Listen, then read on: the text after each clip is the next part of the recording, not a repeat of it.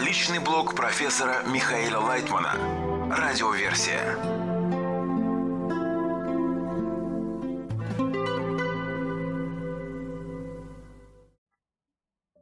Материалы персонального блога Михаила Лайтмана от 16 февраля 2024 года.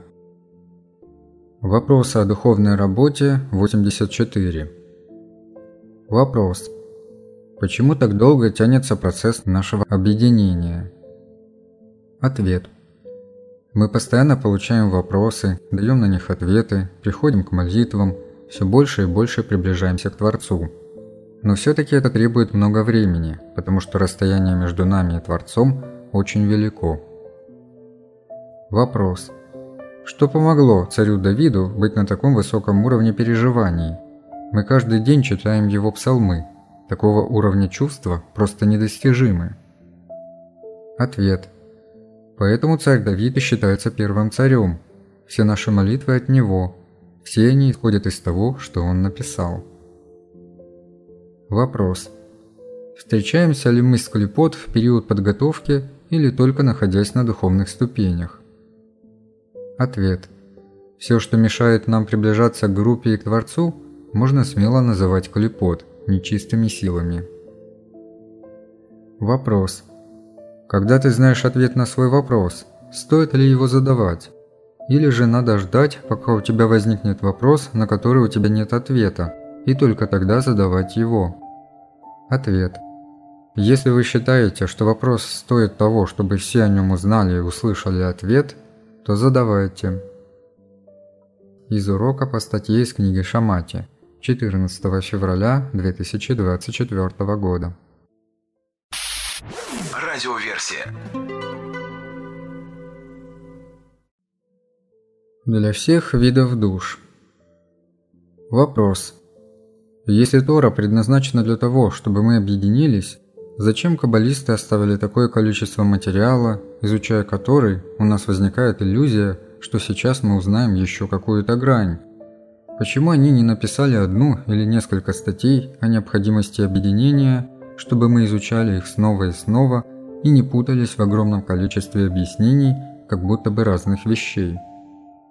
Ответ – Большое количество статей зависит от разделения душ, от вариаций соединений между ними. Поэтому нам нужно такое обилие материала. Вопрос.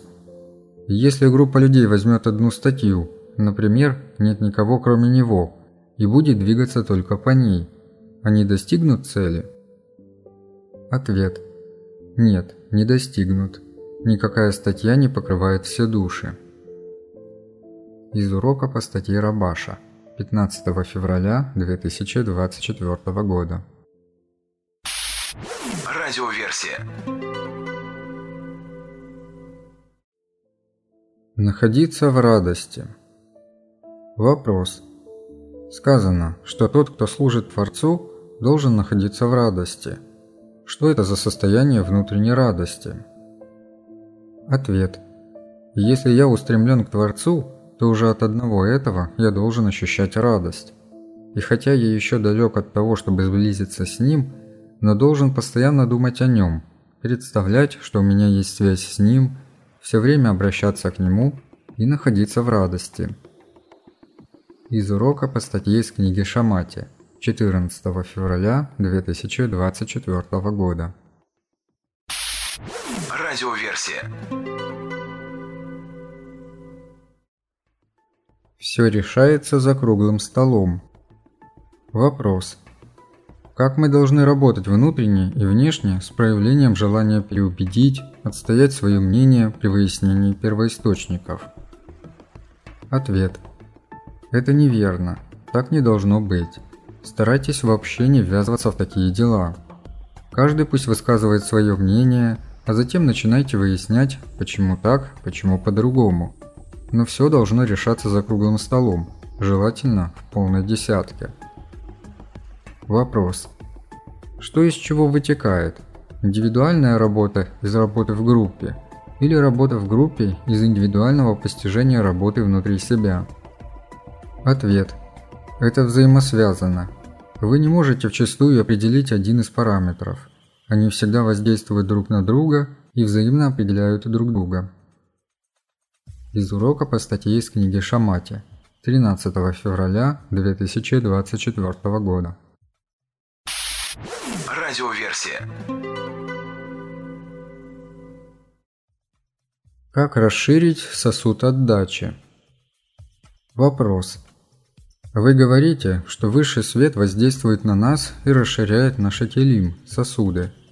Но мои келим находятся в товарищах, и получается, что я могу просить только о взаимном включении через самоотмену. Так можно думать о расширении келим? Ответ. Думайте так, как вам удобней, а Творец уже расставит все по местам. Высший свет каждое мгновение выполняет тысячи действий – Поэтому сосредотачивайтесь не на том, как это будет сделано, а на том, что вы хотите привлечь свет. Вопрос.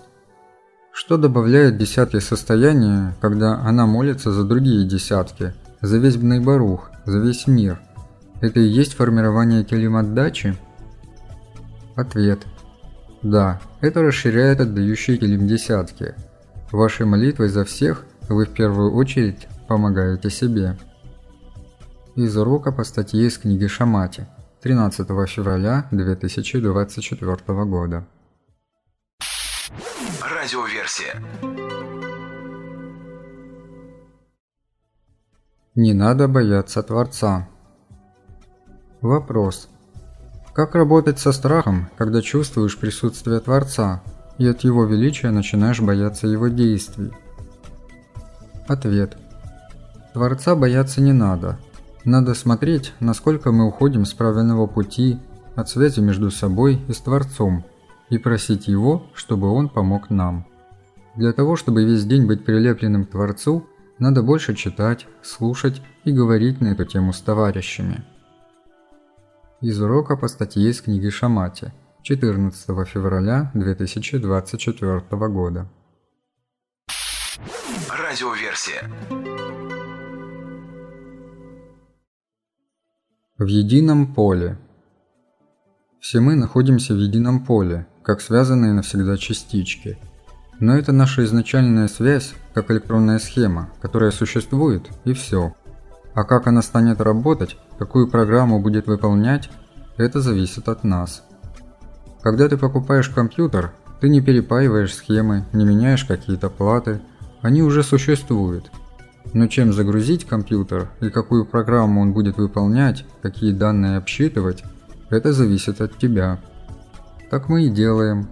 Мы даже не вкладываем программу в эту систему. Она работает сама. Она ведет все части творения, связанные в единый организм, который называется Адам, единая система, к тому, чтобы мы явно ощутили эту общую связь. При творении этой программы, в которой мы должны ощутить себя в единой связи, существует два состояния.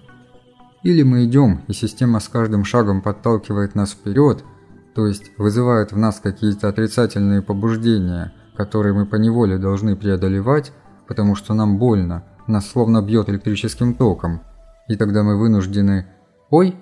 и куда-то бежать в противоположную от удара током сторону. Таким образом, мы вызываем какое-то соединение, но это нежелательное возбуждение между нами – или мы осознаем, что мы находимся с этой системой во взаимосвязи. Сейчас это проявляется во всем человечестве, на всех уровнях нашего соединения между собой. Мы явно видим наше несогласие с интегральным соединением, что и называется кризисом. В итоге мы должны прийти к согласию с тем, как мы соединены между собой, все вместе, в одну единую систему, полностью взаимосвязанными в дружбе и любви – при которых все наши желания, мысли, свойства будут направлены только лишь в соответствии с изначальной работой системы, чтобы мы не вредили ей своим эгоизмом, а исправляли эго на доброе взаимодействие. Из беседы у меня зазвонил телефон. Единое поле. Радиоверсия. Разочаровываться нельзя. Реплика. Амир спрашивает. «Михаил, чем больше вы призываете к единству и добрым связям, тем хуже становится. А вы все продолжаете и продолжаете. Вы что, не видите, что ничего не работает? Ответ. А что я могу сделать? Я хочу спросить Амира обратно. Что же делать? Реплика. Не знаю, что ответит вам Амир. Я бы сказал, устать, хватит уже. Ответ. Нет, устать я не могу. Я каждый день вижу развитие зла. Вопрос. Поэтому почему бы не сказать так? Оно дальше развивается, оставим в покое это поколение. Когда-то была сказана фраза «поколение недостойно». Ответ. Да, но это не значит, что я ухожу от него и прекращаю все. Реплика. Но вы же видите, что становится хуже. Ответ. Я вообще не оцениваю, хорошо или плохо, лучше или хуже. Я просто знаю, что я должен это делать, и все. Нет никакой возможности разочароваться, оставить и так далее. Будь что будет. Нет. Вопрос. То есть обязан продолжать? Ответ. Да. Реплика. Амир считает, что вы говорите это, а у людей уши закрыты и сердца тоже. То есть это куда-то уходит в песок, как он считает. Ответ. Все имеет свою историю, начало и конец. Так что я надеюсь, будет этому конец. Вопрос. То есть, в принципе, как говорится, вода камень точит. Вот так капелька за капелькой. Вы просто так идете, да?